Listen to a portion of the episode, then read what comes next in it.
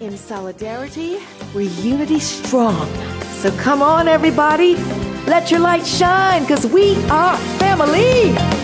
We are family. I got all my sisters with me. Don Francisco Gómez, buenos días. ¿Qué música les Hola. empezamos hoy, no? Bueno, empezamos muy discotequeros, ¿has visto? Oye, es que está- esto está para celebrar, que solamente, solamente llevamos un millón de muertos, pues para celebrar. Sí, esta es la última ocurrencia de la OMS. Viene a decir que, igual que, hizo- igual que hicimos en España, se moría la gente por miles y aquí estábamos celebrándolo con el Resistiré del dúo dinámico. Bueno, Ya pues esto digo. es la gilipolleces a nivel mundial. Venga, el You Are Family, vamos a grabarnos cada uno cantando esta cancioncita y la subimos por las redes porque estamos así de contentos. La pandemia más importante de la edad moderna, eh, por no decir la, la que hubo hace, hace unos, unos lustros, unos años. Y, y fíjate, pues eh, nos vienen a decir todos que, como tú decías, un millón de personas que ya han fallecido, más lo que queda, pero con alegría y diversión. En fin, esto es lo que nos ofrece la OMS, que es una- un organismo de la ONU muy cuestionable y que, por ejemplo, Estados Unidos ya la ha retirado de sus fondos. Sí, que bueno, es que, es, que es, Dime. es como para fiarse de ellos, ¿eh?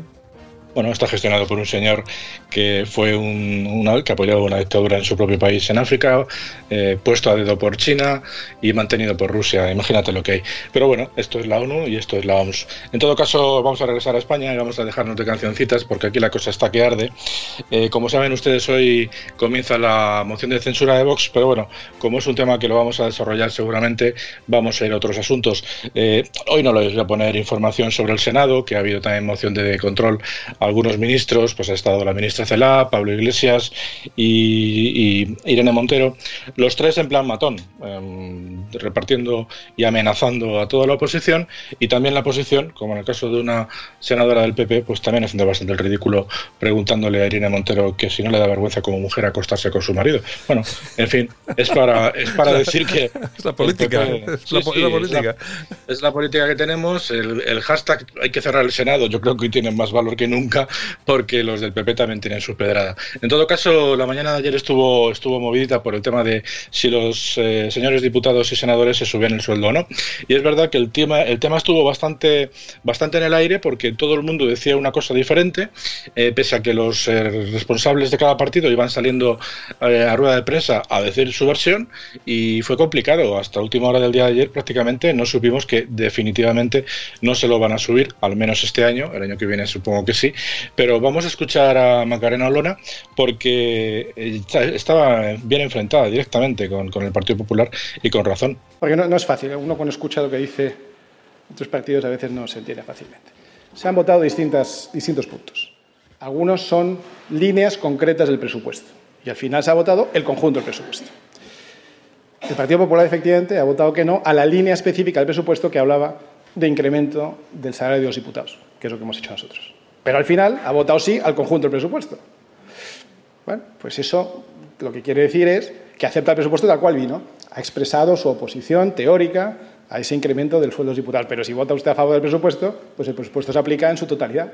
Nosotros hemos votado en contra del conjunto del presupuesto, además de votar en contra de la subida de los salarios de los diputados. ¿Por qué? Porque lo que pensamos es que es suficientemente grave como para no aprobarlo en su conjunto, que se retire y se traiga un nuevo presupuesto, en el que se tenga en cuenta, sí, la subida de los funcionarios, porque decimos que los funcionarios del Congreso no tienen por qué ser peor que los funcionarios del resto del Estado, pero no a la subida de los diputados y no a la subida de, los, de dos millones de euros en pagos a los miembros de las comisiones, donde también le digo que nos hemos quedado solos, porque nadie más ha votado en contra de eso. No sé si se entiende, pero por aclararlo, ellos han votado que no a una línea específica, pero que sí a su conjunto. Nosotros hemos votado que no al conjunto para que vuelva sin esa línea específica.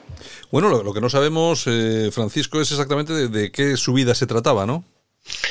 No, eso no lo sabemos efectivamente. De lo que sí que tenemos constancia es de que para todo el tema de comisiones estábamos hablando de un montante de 2 millones de euros y luego la subida, y la subida correspondiente, pues imagínate lo que será, será un 5, un 10%. Eh, esta gente no tiene ningún tipo de pudor a la hora de subirse el sueldo. Es curioso porque hablaba Iván Espinosa de los Monteros, lo retuiteaba. eh, Macarena Olona, que previamente había estado hablando en el programa de, Susana Griso en Espejo Público, diciendo que no tenía muy claro qué iba a hacer el Partido Popular. Bueno, el Partido Popular lo que ha hecho es que, como explicaba Iván Espinosa, eh, lo que es el párrafo en el que se hablaba de la subida de salarios, votó que no, pero en el conjunto de, todo el presupuesto ha votado que sí. Por lo tanto, pues es como decir que estoy a favor de que me suban el sueldo, aunque digo que no. En fin, una, como ven, es un, es un lío. El de Ciudadanos, el tonto útil, el, amigo eh, portavoz de, de Inés Arrimadas, Edmundo Val, pues salió a quejarse de que ellos no estaban en la mesa y que como no estaban en la mesa, pues todo estaba mal porque no habían contado con ellos, pobrecitos, no están en la mesa. Y por supuesto, PSOE y Podemos pues han dicho que querían cobrar más, porque en el caso de, en el caso de Podemos se ve que con los tres sueldos no les vale, querían un poquito más y en el caso de PSOE pues ya sabemos que no tiene ningún tipo de problemas. En fin, hasta última hora del día de la noche no se ha sabido definitivamente que parece ser que no va a haber subida. Bueno, pues me alegro por ello, porque aunque no se les suba el sueldo a los pobres, yo creo que van a poder malvivir. No sé qué te parece la tipa, yo creo que sí, ¿verdad? Mm, yo creo que les va a llegar, ¿eh? yo creo que a final de mes van a llegar con bastante tranquilidad. Yo de todas formas, es que tenemos una clase política. Me da igual que se hayan aprobado la subida o no la hayan aprobado. Simplemente plantearlo, con la que está cayendo, con los muertos, con la crisis, con la gente sin cobrar, negocios cerrados, solo plantearlo, solo plantearlo, ¿eh? aunque luego votes que no, solo plantearlo es de tener una poca vergüenza, de tener tan poco respeto al ciudadano, tan poco decoro. Bueno, en fin, pero es la clase política que tenemos, ¿eh? Sí, sí, que, bueno, si usted no es de Madrid y quiere verlo, ver a los políticos fuera del Congreso, no tiene más que irse un día que haya, que haya, que haya, que haya sesión y a la hora de comer verá cómo van desfilando todos al Hotel Ritz, cruzan simplemente un poquito la calle, son 100 metros y todos a comer al Ritz. Y los que no son de Madrid, la mayoría también se hospedan ahí. O sea que tiene un nivel de vida muy envidiable. Pero bueno, vamos a cambiar de tema porque esto al final nos calienta a todos y no nos hace más que ver lo... De, todos modos, perdóname que te, que te interrumpa. Oye, eh, fíjate tú cómo son las cosas. Eh, Vox, que ha votado que no a todo esto, me imagino que le hará falta eh, ahora el sobresueldo a Santiago Abascal, después de que hemos sabido la famosa hipoteca ¿no? de 736.000 euros que ha pedido para comprar el, el casoplón nuevo. Sí, un pequeño detalle no informar al Congreso.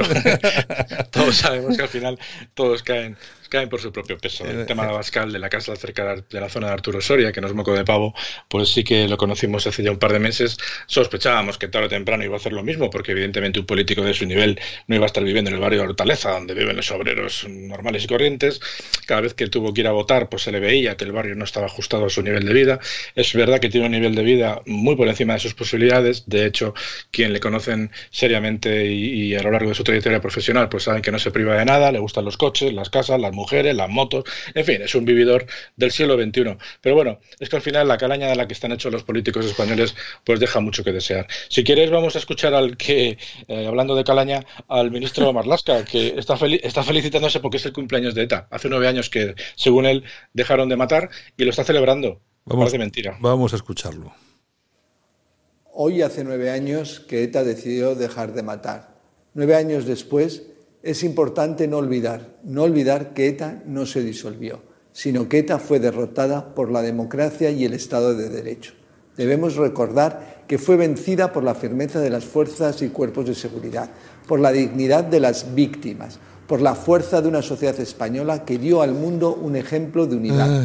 Hoy, nueve años después, tenemos el deber de mantener vivo ese ejemplo para entre todos y todas construir un país mucho mejor.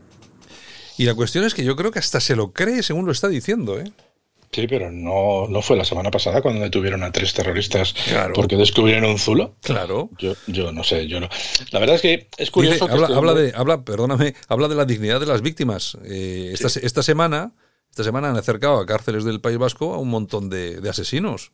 Esa debe ser la dignidad de las víctimas para el ministro Marlasca, no sé, en fin.